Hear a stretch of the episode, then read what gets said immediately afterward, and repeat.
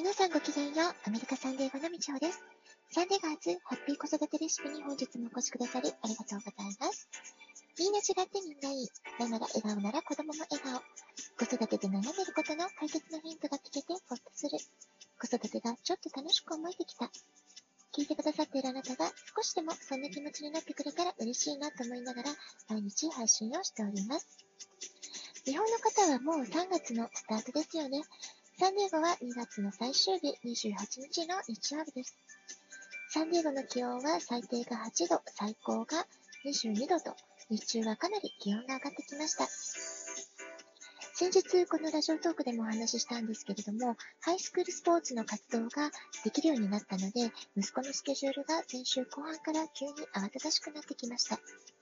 金曜日は午後陸上部の練習、夜がアメフト部の練習、そして土曜日も午前中3時間はアメフト部の練習があり、という感じで、えー、ぐったりしてお腹を空かせて帰ってきました。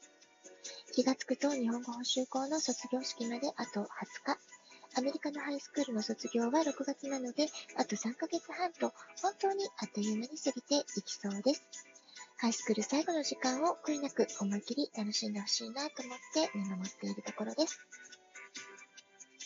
さて、先週はですね、ファイナンスの勉強会でお金の教育、あるいは新しい時代の働き方についてということをね、セミナーを何度か受けて学んでおりました。ちょうど同じタイミングで YouTube 大学の中田敦彦さんの講義でも FIRE、 Financial Independent、Retirement Early という、まあ、そういうね、お金の教育に関するテーマが取り上げられていました。まあ、そこでね、こちらのラジオトークでも、えー、子育てにおけるお金の教育っていうテーマでお話してみようかなというふうに思っております。まず、子供たちにお金のことを教えるときに大事なのが、お金とは何かということじゃないかなと思うんですよね。この世の中のすべては波動、エネルギーでできていますので、私が一番しっくりくるお金の説明は何かなってちょっと考えたんですけれども、お金とは目に見えない価値というエネルギーを物質的に目に見えるようにした一種の状態ま。それがね、お金っていうものじゃないかなっていうふうに思います。え、信頼だったり、ありがとうっていう感謝だったり、そういうエネルギーが対価としてお金としていただける。まあ、そんな感じになるんじゃないかなって思うんですよね。で、歴史を辿ってみると、もともとは物々交換が基本だったと思います。つまり、価値と価値の交換です。これは物と物との交換の時代だったと思うんですけれども、でも、まあ、今のね、えー、お金が発生するものってサービスに対してとか、コンサルティングに対してとか、その物や形でない価値に対してお金を払うってところも出てきますから、まあ、そういった物々交換で成り立たない部分であったり、まあ、ちょっとね、えー、いつもいつも物々交換っていう形にいかないから面倒だなとか、まあ、そういういろいろな経緯があって、お金っていう概念が生まれて、私たちはそのお金のシステムの中で、えー、価値の交換をね、いろいろ行っているわけです。時代の変化とともにこれから先お金という概念そのものがまたどんどん変わっていくと思います。まあ、現時点ではお金が欲しいものを手に入れるとき、物を買うときに必要なものということで説明がつくんじゃないかなと思います。また使えばなくなるし、コツコツ貯めておいたら高価なものが買えるようになるとか、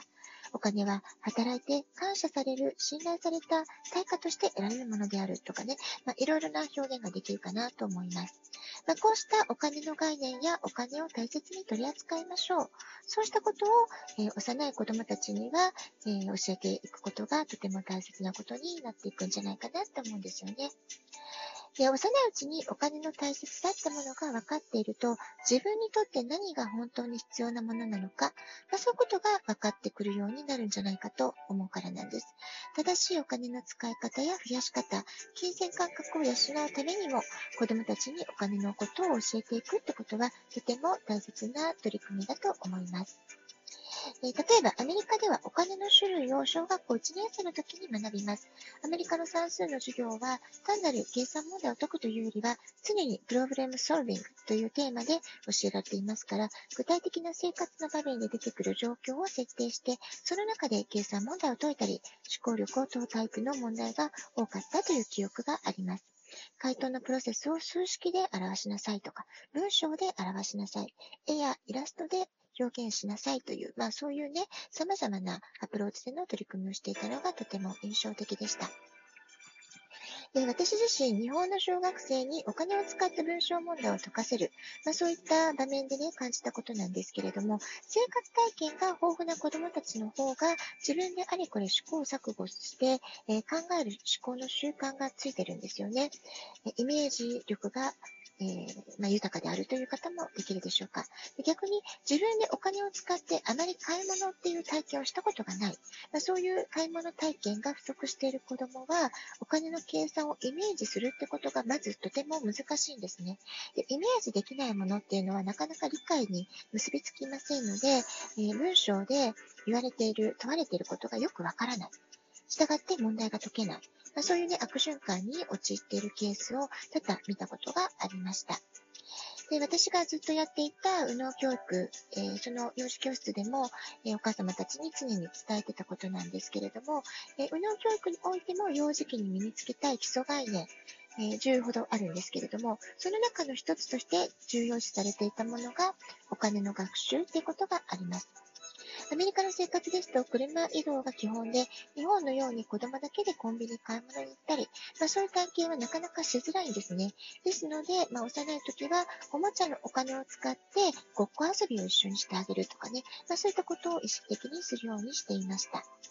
で逆に日本で過ごした時、幼稚園、息子が幼稚園と小学校1年生の頃は東京で生活をしていましたので、お年玉をいただいた時にスーパーやコンビニにお菓子を買いに行ったり、まあ、そういうね、えー、自分のお財布にお金を入れてってところから、えー、とっても楽しそうにウキウキワクワクドキドキしながら買い物体験をする、まあ、そういったね、とても楽しい体験をしたんですけれども、えー、まあ、そういうことがね、え、お金の教育のファーストステップになっていくんじゃないかななっていうふうに思っています。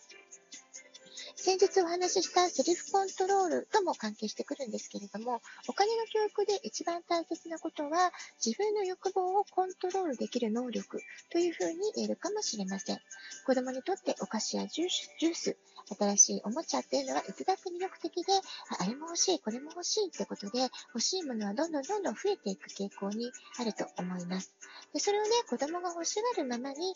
親が買い与えてしまうと、セルフコントロールなんていう力、全く身につきませんよね。我慢するっていう力がいつまで経っても身につけることができません。ですので、え欲しいものがあるときは、じゃあコツコツ貯金箱にお金を積み立てていって、え入れてって、これがいっぱいになったら、えおもちゃ買いに行こうねとかですね、まあ、そんな風に、えーと、見通しを持って、え早めに計画をする、まあ、そういったこともお金の教育の中で教えていけることなんじゃないかなと思います。え子供たちが幼い時にはごっこ遊びやお買い物体験でお金の概念をまず自分たちの生活体験の中で学ぶこと、まあ、そういったことを通して我慢する力、セルフコントロールを学ぶってことが、えー、お金の教育のをやっていく上で真に大切な、えー、あの大切なゴールというか、そういうことになるんじゃないかなというふうに思います。え、皆さんのお家ではお金の教育、どんな風に意識して取り組んでいらっしゃるでしょうか、え、何かこういったことが良かったよというような体験談があれば、ぜひまたお便りでお寄せいただけると嬉しいです。ラジオトークアプリインストールしておくと、スマホからいつでも簡単に聞くことができます。質問を送る、ギフトを送る、どちらからでもメッセージを送ることができます。皆さんからのお便りをお待ちしております。では、今日はこの辺で、今日も素敵なお時間をお過ごしください。ごきげんよう、みちょうでした。さようなら。